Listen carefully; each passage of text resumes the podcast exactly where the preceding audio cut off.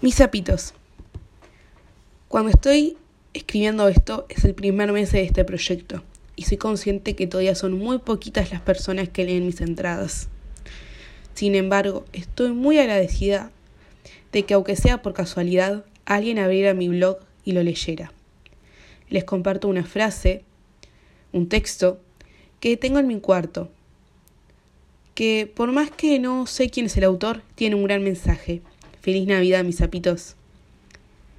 Que ames y te amen, que tu siembra fecunde, que tu mesa tenga lo necesario, que seas fuerte en las adversidades, que te guste lo sencillo, que tu corazón sea agradecido y solidario, que tu fe ilumine tus ojos, que goces de la alegría y la paz duradera, que siempre tengas con quien compartir, que Dios ilumine tu vida. Feliz Navidad, zapitos. Los quiere, Zaps.